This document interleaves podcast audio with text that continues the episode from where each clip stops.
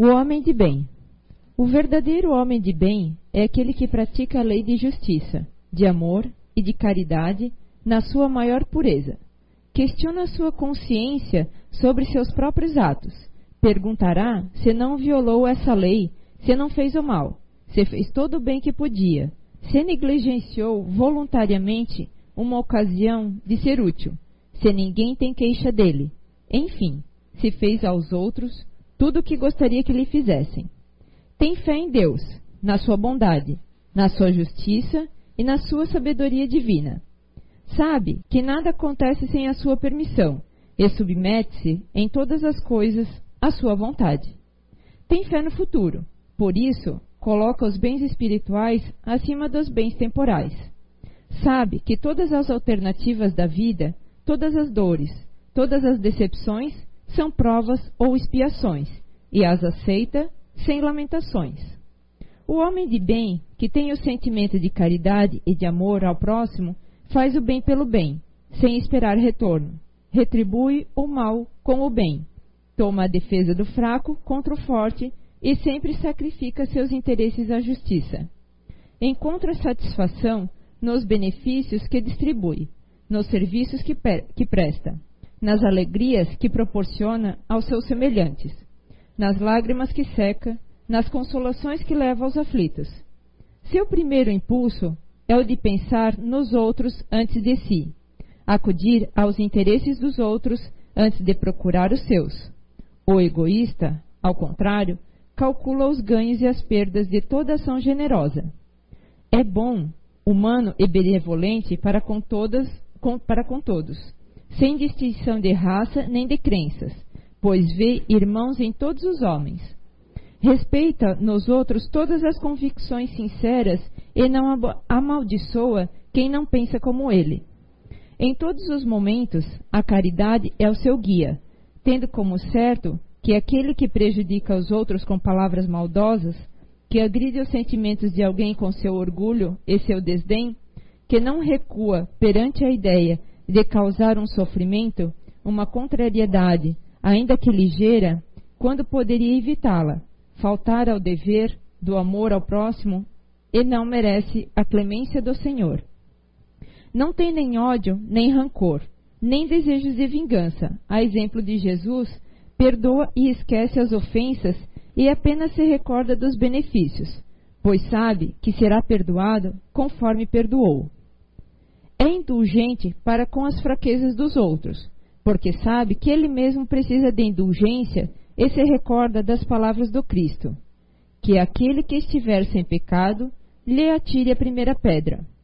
Não se satisfaz em procurar defeitos nos outros, nem colocá-los em evidência. Se a necessidade o obriga a fazer isso, procura sempre o bem que possa atenuar o mal. Estuda suas próprias imperfeições e trabalha sem cessar para combatê-las. Emprega todos os seus esforços para poder dizer no dia seguinte que há, algo nele, que há nele algo de melhor do que no dia anterior. Não se exalta a si mesmo nem seus talentos à custa de outrem. Ao contrário, aproveita todas as ocasiões para ressaltar as qualidades dos outros. Não se envaidece de sua riqueza, nem de suas vantagens pessoais, pois sabe que tudo que lhe foi dado pode ser retirado. Usa sem exagero dos bens que lhe são concedidos, pois sabe que se trata de um depósito do qual deverá prestar contas, e que o emprego, que resultaria mais prejudicial para si mesmo, seria o de, de fazê-lo servir à satisfação de suas paixões. Se na ordem social alguns homens estão sob seu mando, dependem dele trata-os com bondade e benevolência, pois são seus semelhantes perante Deus. Usa de sua autoridade para erguer-lhes o moral, e não para esmagá-los com seu orgulho. Evita tudo que poderia dificultar-lhes a posição subalterna. O subordinado, por sua vez, compreende os deveres de sua posição e se empenha em cumpri-los com, com, cumpri conscientemente. Finalmente, o homem de bem respeita todos os direitos que as leis da natureza dão aos seus semelhantes, como gosta que os seus sejam respeitados. Esta não é uma, a relação completa de todas as qualidades que distinguem o homem de bem, mas quem quer que se esforce para possuí-las está no caminho que conduz a todas as outras. Boa tarde, tudo bem? Sejam bem-vindos. A gente ia reduzir esse texto, dar uma resumidinha, mas de propósito deixamos inteiro porque é fácil ser homem de bem, né? Bem curtinho, né? O resumo do que, que é ser um bom cristão, né? Um bom, um bom ser humano. Pois bem, missão do Espiritismo. Só para ver se não errei o texto. Tá. Qual é a nossa missão na Terra? Né? Qual é a visão que temos de nós mesmos, da vida, de nossa vida como seres humanos, a nossa visão do universo, né? principalmente a visão de nós mesmos que nós temos? Você fez essa pergunta diariamente? Né? Como eu me vejo? Quem, né? quem eu sou? O que sou? Né? É engraçado que diariamente, se você fizer essa pergunta, você vai ter respostas variando conforme o seu dia, conforme o seu humor, conforme a sua percepção. Mas é fundamental a gente se perguntar isso, né? Essa é uma pergunta que está na nossa natureza desde o início do raciocínio contínuo. Quem somos? Né? A nossa percepção do meio, daqueles que convivem conosco, daquilo que percebemos, daquilo que, né, dos, dos perigos, das coisas à nossa volta, sempre as perguntas, as dúvidas nos assolaram. Né? Quem somos, para onde vamos, como será o dia de amanhã. E, e, na verdade, isso é uma mola propulsora que nos leva à evolução. Isso é um sentimento fantástico. É a base do progresso que está dentro de nós. Sempre que compreendemos algo novo, que buscamos algo novo, que percebemos algo, que criamos algo, é a evolução trabalhando dentro de nós. E é o nosso destino. É aquilo que seremos um dia, perfeitos. Ao longo da nossa evolução, muitas ferramentas nos foram ofertadas, né, para que caminhássemos um pouco melhor, um pouco mais rápido.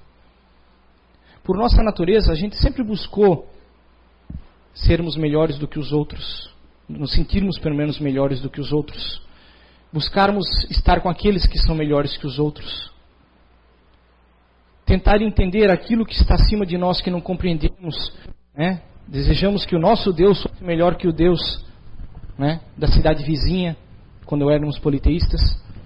Né? O meu Deus é mais poderoso que o seu, o meu é Deus trovão, o meu é Deus sol, o meu é isso, o meu é aquilo. Sempre buscamos o que? Estarmos nos sentindo mais fortes e superiores. É também parte da natureza da mola propulsora que nos leva adiante, que nos leva a crescer, a produzir, a fazer coisas, a conquistar coisas.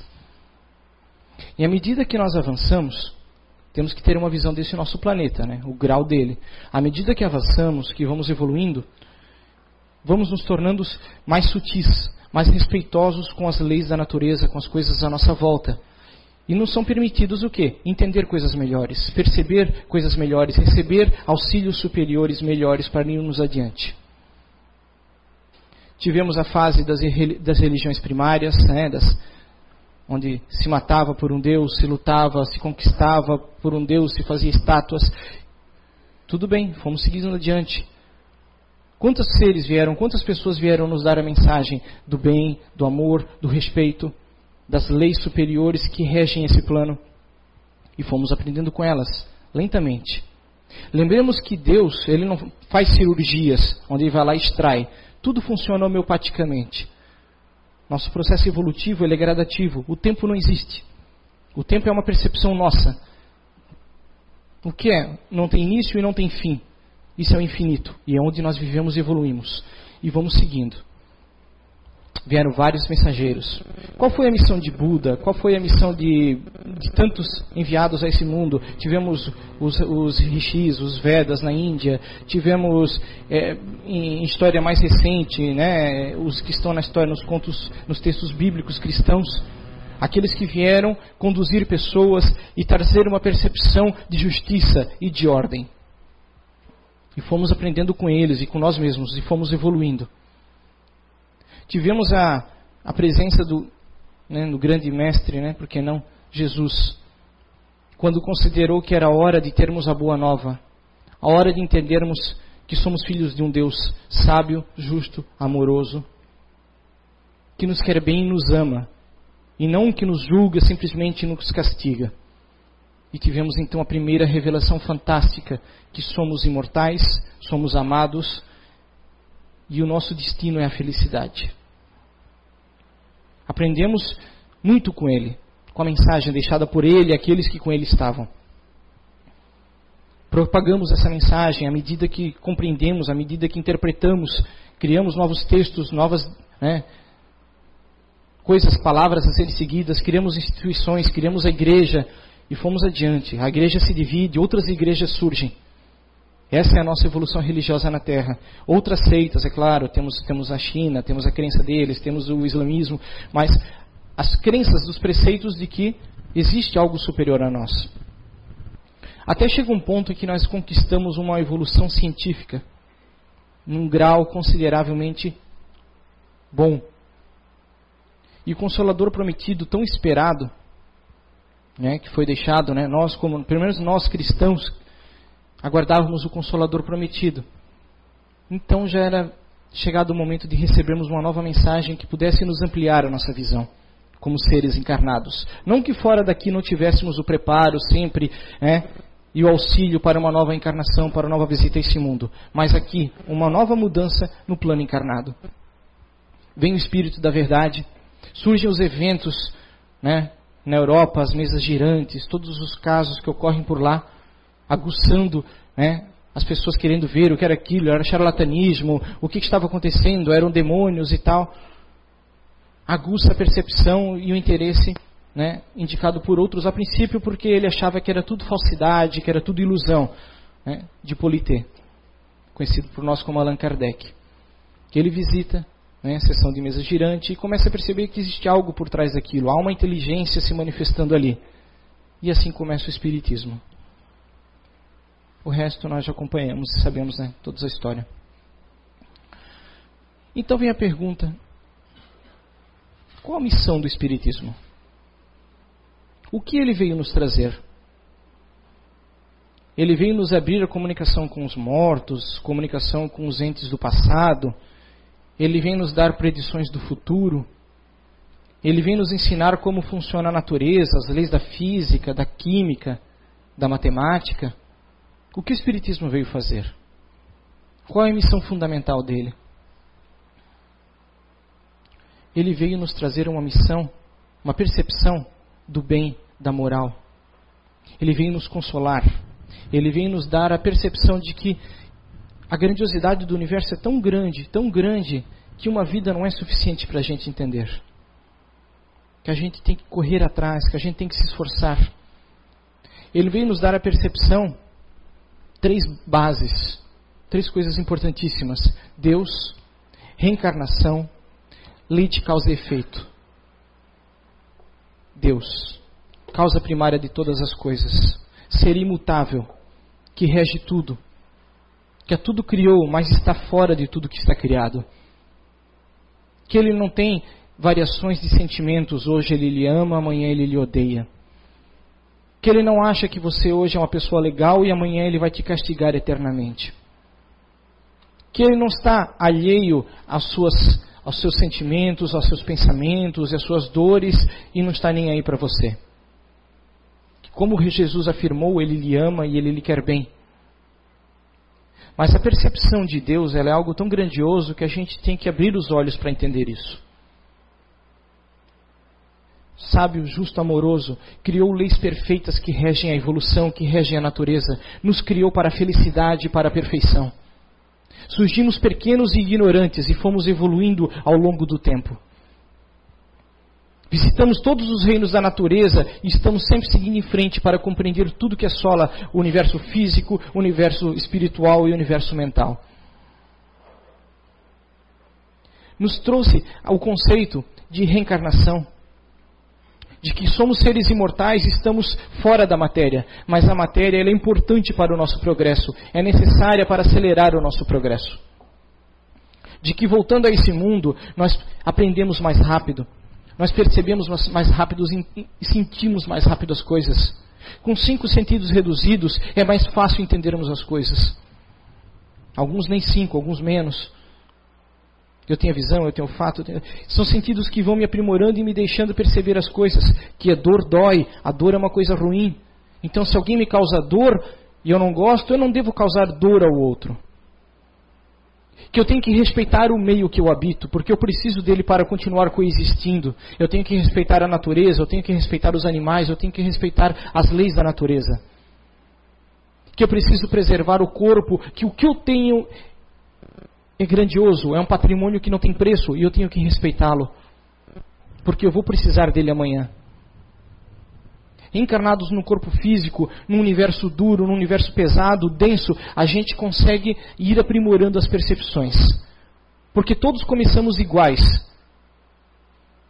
E vamos evoluindo e vamos evoluindo pelo nosso mérito, pelo nosso esforço. Não existe privilegiados no universo de Deus. Não existe anjos, arcanjos criados do nada que são perfeitos e gozam de uma felicidade num local definido no espaço-tempo, enquanto nós sofremos e, e, e penamos para um dia chegar a um local onde gozaremos eternamente. Que tudo é trabalho, merecimento e conquista.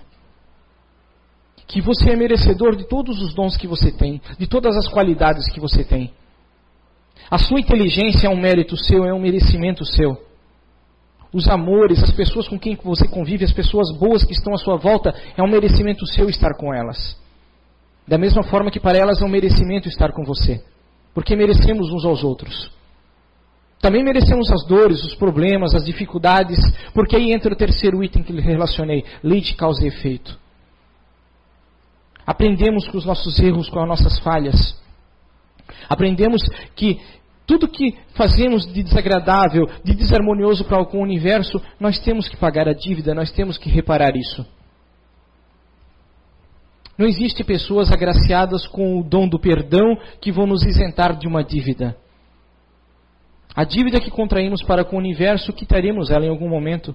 Mas isso não é causa, não é motivo de sofrimento, de desespero. Oh meu Deus, eu matei uma pessoa, então eu vou ter que morrer. Não, você repara com o bem.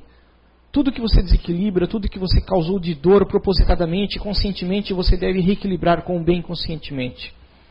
A dor pela dor, ela não resolve. A dor simplesmente ela é o último artifício, é o último caso para nos ajudar em algum momento de que a gente não, não consegue perceber, crescer, fazer as coisas por nós mesmos.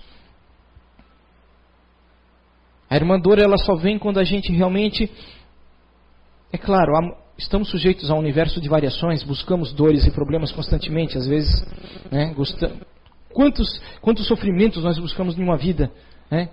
A gente, por inconsciência, por, por irracionalidade, falta de lógica, a gente bate na mesma tecla e procura um problema, e procura um problema porque a gente insiste acha que aquilo é o bom e é o melhor para nós. Novamente, aí voltamos ao ego, né, ao desejo de ser melhor que os outros, de estar sempre acima dos outros. Mas desde Jesus vem nos sendo mostrado isso. Que nós não somos melhores que ninguém. Que somos todos iguais. Que as leis são feitas igualmente para todos. Que devemos amar ao próximo como a nós mesmos. Quando eu me acho melhor que o outro, em algum ponto eu não estou percebendo o quão valoroso o outro é. Mesmo indivíduo que causa o mal, o sofrimento, a dor, vamos pegar aí um, um genocida, vamos falar de Hitler, né? fracassou a missão dele, transformou em algo hediondo, mas havia coisas boas nele. Porque em essência, ele vem do mesmo lugar que nós. O ego dele, a personalidade dele suplantou a sua missão. Transformou algo que deveria ser um soerguimento, um bem para uma nação, em dor e sofrimento a muitos. Cada um escolhe o seu caminho, o que quer fazer. Temos o livre arbítrio, algo fantástico. Mas o livre arbítrio sempre está sujeito à lei de causa e efeito. Eu posso fazer o que eu quiser, eu posso tentar explodir uma bomba atômica nesse planeta, mas eu estou sujeito à lei de causa e efeito. Eu responderei pelos erros que cometi. Todo mal causado, em algum momento eu terei que reparar para com o universo. Ah, e se alguém explodir uma bomba e acabar com esse planeta? Não se preocupem haverão outros. A vida, a vida cresce, segue sempre em frente no universo. A vida que vemos e a vida que não vemos. Os princípios da natureza são fantásticos, grandiosos. É ignorância achar que esse é o único planeta do universo, que nós somos únicos, que nós somos escolhidos de Deus. A vida está em tudo, ela vibra em tudo, em coisas que nem imaginamos, que nem podemos ver. A evolução segue, a força, a energia da criação está em tudo. E é fantástico isso. É fantástico a gente se perceber aqui e ver que, poxa, olha o que eu já realizei nessa vida simplesmente, alguns anos e algumas décadas. Olha o quanta coisa boa e ruim eu já fiz, o quanto eu aprendi, o quanto eu percebi da vida. O Espiritismo ele vem para reforçar essa visão, reforçar que é bom estar vivo, que é, que é fantástico a vida. É fantástico levantar de manhã cedo e, e, ver o dia que a gente tem pela frente, o sol que se ergue sobre nossa cabeça, seja num verão de 40 graus ou num outono com um vento delicioso pela manhã. Tudo nos permite aprender algo, fazer algo, realizar algo. é um desafio resistir ao calor ou aproveitar o bom clima para fazer algo bom. Aqueles que vivem em regiões secas, áridas, têm o desafio de sobreviver. Aqueles que existem em, em sociedades onde você vai, levanta, trabalha, a comida está na mesa de manhã cedo, de meio de noite, sempre, mas você tem outros desafios. Cada um tem os seus desafios, os seus problemas e a sua missão a cumprir nesse mundo. Qual é a sua missão? Pelo que você está aqui? O errado é achar que nós temos grandes missões, que nós somos missionários enviados, né? Ah, eu quero ser um grande palestrante espírita, eu quero ser presidente, eu quero ser isso, ser aquilo. Seja um bom ser humano, seja um bom pai, seja uma boa mãe, seja um bom filho. Seja um bom operário, um bom trabalhador, um bom patrão. Um bom amigo. A missão está em todos os momentos da nossa vida, nas pequenas coisas, e a gente às vezes segue e não vê. Aí eu venho para uma casa espírita perguntar em quem eu fui na outra encarnação, o que eu fui na outra vida, se eu já fui isso, já, né? Os sonhos fantasiosos que temos, eu já fui rei, rainha. A gente quer falar com espíritos para saber né, de coisas miraculosas, quer saber como é que está a cor da minha aura hoje, quer saber, né? A gente, a gente, o espiritismo ele é fantástico, mas como todas é, as instituições tem defeitos. Claro que tem defeitos. Por quê? Porque ele é, é coordenado, é comandado por seres humanos nós somos falhos. Como em toda religião, haverá pessoas ruins, haverá bons médios, haverá maus médiums. Haverá pessoas que têm interesse em, em, em você, em se aproveitar da, da sua boa vontade, da sua bondade. Haverão médios que escreverão livros que não passam da sua imaginação, daquilo que fantasiaram, e vão criar vida em Júpiter com um cor de pele cor-de-rosa. Aí você vai ler. Por isso é importante apreciar, ver o que você está lendo, analise. Não aceite só porque tem, tem o título FEB, Federação Espírita, que aquilo é a verdade. Kardec foi, foi o seu grande trabalho, foi isso. Ele questionou sempre, sempre, sempre o que os espíritos traziam, os textos. Muito pouco era divulgado de tudo que vinha, porque ele filtrava, ele lia, porque nós somos, quando desencarnamos, aquilo que éramos aqui. Quando deixar o seu corpo físico, você não vai ser diferente do que é. E se você fala bobagem aqui, você vai falar bobagem do lado de lá. Lembre disso. Missão do Espiritismo é nos trazer consolo principal, fortalecer o bem, a boa vontade, o amor, o homem de bem. Esse texto ele é cansativo de ler, mas ele é fantástico porque ele nos dá uma base de que, meu, o que eu tenho afinal desse conteúdo todo? Quantos itens eu consigo listar que eu tenho do homem de bem? Mulher de bem, ser humano de bem. Eu perdoo, eu respeito, eu amo, eu faço por, por, por altruísmo ou eu faço para aparecer. Eu entrego cesta básica quando a RBS está filmando. Eu vou lá na frente palestrar porque eu quero estar tá, meus vídeos no YouTube para mostrar para os outros como eu sou bom, como eu sei falar. Tudo passa, gente. Tudo se torna obsoleto, tudo o tempo toma. O que fica é o que a gente construiu de importante, de grandioso na nossa essência. Só isso a gente leva. É maravilhoso estarmos aqui numa comunidade espírita refletindo. Porque o que você é é o reflexo daquilo que você vibra, daquilo que você pensa. Se a gente busca vibrar o bem, a gente busca procurar o bem, estar com as pessoas que procuram o bem, nós estamos construindo uma egrégora energética, uma, uma, algo melhor em nós, pelo menos no nosso conjunto. Mesmo com nossos defeitos individuais, É fantástico olhar para vocês e ver vocês aqui. Olhar nós aqui, todos nós. Porque nós estamos vibrando por algo maior, por algo melhor. Acreditamos em algo que muita gente não crê. É a crença na continuidade, a crença no bem, a crença no amor. Esse é o primeiro passo de ser um bom espírita, um bom ser humano, um bom homem de bem. Acreditar. Resistir às negatividades. Resistir a tal pessoa matou tal pessoa ontem. Resistir aos pacotes do governo que nos dizem que vamos ter um ano de crise. Resistir aos problemas do trabalho, aos problemas de saúde, aos problemas de família. Tudo é crescimento, é aprendizado. A gente tem que superar, é uma engrenagem. Não quer viver crise, crise monetária? Vai viver no mato. Né? Não, não, quer. Vai na roça, vai plantar, colher, lá se se livra do, do, de todos os impostos que vão vir daí, a gasolina que vai aumentar, a conta de energia elétrica. Pagar o preço, a gente quer vir em sociedade, é o custo. É o custo também da, da, da, do nosso erro, do nosso egoísmo, do, daquilo que roubamos, porque todos nós roubamos de alguma maneira, o, o conjunto, o coletivo. Queremos sempre tirar proveito para nós mais do que os outros. A gente quer se dar bem, é um sentimento natural a nós ainda humanos. Somos falíveis, somos viciosos. Mas e daí? Faz parte do processo. O importante é que existe algo vibrando dentro de nós, existe uma luz, uma energia que vibra e que nos faz crescer e sermos melhores, pelo menos um pouco a cada dia. Apesar da casca, da sujeira, do, dos nossos defeitos, dos nossos vícios, existe algo que nos transforma. Há dentro de nós que está crescendo à medida, a cada vida, a cada encarnação. Um dia seremos menos psicopatas, menos maliciosos, menos, menos viciados, seja em, em, em, produtos químicos, ou seja no sexo, ou seja em toda e qual ordem de coisa que a gente quer apenas para nós e nunca dividir com os outros. O sentimento de que o amor deve vir para mim. Se o amor todo vier para mim, aí eu divido um pouco de amor com os outros.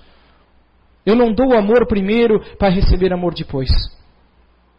Eu quero um bom marido, eu quero uma boa esposa que supra os meus desejos, as minhas necessidades. Eu quero um filho que respeite tudo que eu quero que ele seja e não o que ele quer ser. Eu quero um emprego dos sonhos. A felicidade perfeita não está aqui, gente. A gente não vai conseguir ela. Porque existe instabilidade emocional, existem tantos fatores que regem a condição da felicidade humana Existe o bem-estar, existe a felicidade interna, essa sim. Você conquistar um ponto de equilíbrio em que você é feliz com o que você tem e com o que você vai conquistar ainda. Você sabe, não, eu tenho anseios, eu tenho metas, eu vou conquistá-las. E se eu não conquistá-las, tudo bem, eu sou feliz com o que tenho. Mas sempre em frente, realizando, fazendo. A energia do criar, a energia criativa, a energia do desejar e do realizar. Isso transforma o mundo, isso gera evolução. Agora sonhar que eu vou entrar numa casa espírita, um espírito vai vir me dar o número da Mega Sena, eu vou ficar bilionário, você está no lugar errado. Você até vai achar casa espírita. É, existe uma palestra de. Ai, meu Deus. É do mesmo tema que está na internet. Nazareno, Nazareno Feitosa. Recomendo, assista, é muito boa. Ele brinca com isso. Se você entrar numa casa espírita e você pedir o número da Mega Sena, você vai receber o número da Mega Sena. Errado, mas você vai receber. Porque sempre vai ter um espírito querendo dar isso para você. Sempre vai ter alguém querendo brincar com você ou, ou participar da, sua psique emocional. A pergunta é o que você busca no Espiritismo, o que você busca na sua religião. O Espiritismo é melhor do que as outras religiões? Depende, depende do que você vê, qual é o ponto de vista. Dentro de uma igreja católica faz bem a tanta gente, evangélico faz bem a tanta gente, tantas religiões fazem bem a tanta gente. O que você busca no Espiritismo? Você busca lucidez, clareza de visão, percepção, respostas que você não encontrou em outros locais, então você está no lugar certo. Agora, se você quer facilidade, simplesmente, você não dura no espiritismo, você não fica muito tempo, porque você vai ver uma palestra espírita, você achando que ia ver espíritos falar, e você vai ver que não, é um palestrante chato que fala um monte de bobagem, e toda quarta-feira, todo domingo é a mesma coisa, enchendo teu saco. Moral, moral, moral, moral, e uma hora você desiste, eu desisto. Por quê? Porque se eu, se eu, quero só o meu ego, aquilo que eu estou buscando de, de prazer, de felicidade, de conquista, realização momentânea, eu pulo de galho em galho, eu nunca vou ficar estável num local. E ninguém disse que você tem que ficar estável. O Espiritismo não disse. O Espiritismo é a verdade. Não. A verdade é você buscar o bem, você buscar o amor, você buscar o equilíbrio e o respeito. Essa é a grande religião. É a religião que Jesus deixou, a religião do amor. Todos os demais são títulos. O Espiritismo não veio para ser uma religião, ele veio para ser uma ciência. Mas é inevitável aquilo que nos leva a Deus ser relacionado a uma religião. Aquilo que nos leva a ligarmos com algo maior, com uma força maior, que rege um conjunto de leis que a gente está tentando entender ainda. Deu um branco agora. Tá, vamos lá. É, ano passado, eu vi um texto de Robin Williams que ele disse que é, há alguns anos ele pensava que o, grande, uma grande coisa muito ruim seria envelhecer só. E com o passar dos anos ele percebeu que pior ainda é envelhecer ao lado, ao lado de pessoas que fazem com que você se sinta só. Né? E interessantemente ele vivia em depressão e se enforcou ano passado. Né? Se matou, suicidou-se. Mas é um fato que a gente tem que perceber na vida é que primeiramente a gente tem que aprender a se amar. A gente tem que se respeitar, a gente tem que entender quem somos. A mesma pergunta que eu fiz no começo: quem você é? Entender as causas, o que nos trouxe a esse mundo, o que nos trouxe ao meio das pessoas que estamos. E que buscar felicidade e amor dos outros constantemente só nos leva à solidão. Primeiramente, a gente deve se aceitar, a gente deve entender a nossa missão, quem somos realmente, o que estamos fazendo aqui. E o Espiritismo veio abrir os olhos da gente. O que eu vim fazer nesse mundo? O que eu estou buscando nesse mundo? Quando aprender a me entender, a me respeitar, o que se passa nessa minha cachola, milhares de pensamentos durante o dia, aprender a controlá-los, aprender a controlar os instintos desse corpo que eu uso porque muitas vezes somos governados pelo corpo e não pela consciência. Isso aqui é um corpo animal, ele tem, ele tem, há uma natureza nele. Uma natureza de sobrevivência, uma natureza de reprodução, uma natureza de N coisas, de buscar aquilo que faz ele se sentir bem. O corpo é o cavalo selvagem, como está na codificação. Né? A gente tem que aprender o que é domar isso. A gente tem que ser consciente, lúcido constantemente, não estar alheio à natureza, às coisas controlar o meio, controlar o ambiente, influenciar positivamente as pessoas, a vida das outras pessoas, transformar o, o que pudermos transformar para melhor no mundo e naquilo que influenciamos. Com isso a gente aprende o que? A ter uma estabilidade emocional e a depressão ela não nos afeta dessa maneira. Vivemos o século da depressão, né? É a palavra, depois de selfie, né? É a, né, a palavra da hora. A depressão nos afeta, o sentimento de, de desamor, de solidão. E, e queira ou não, a tecnologia ela, ela tem nos levado a, a, de certa forma, isso. Né? Cada vez mais as pessoas se enclausulam num atrás de um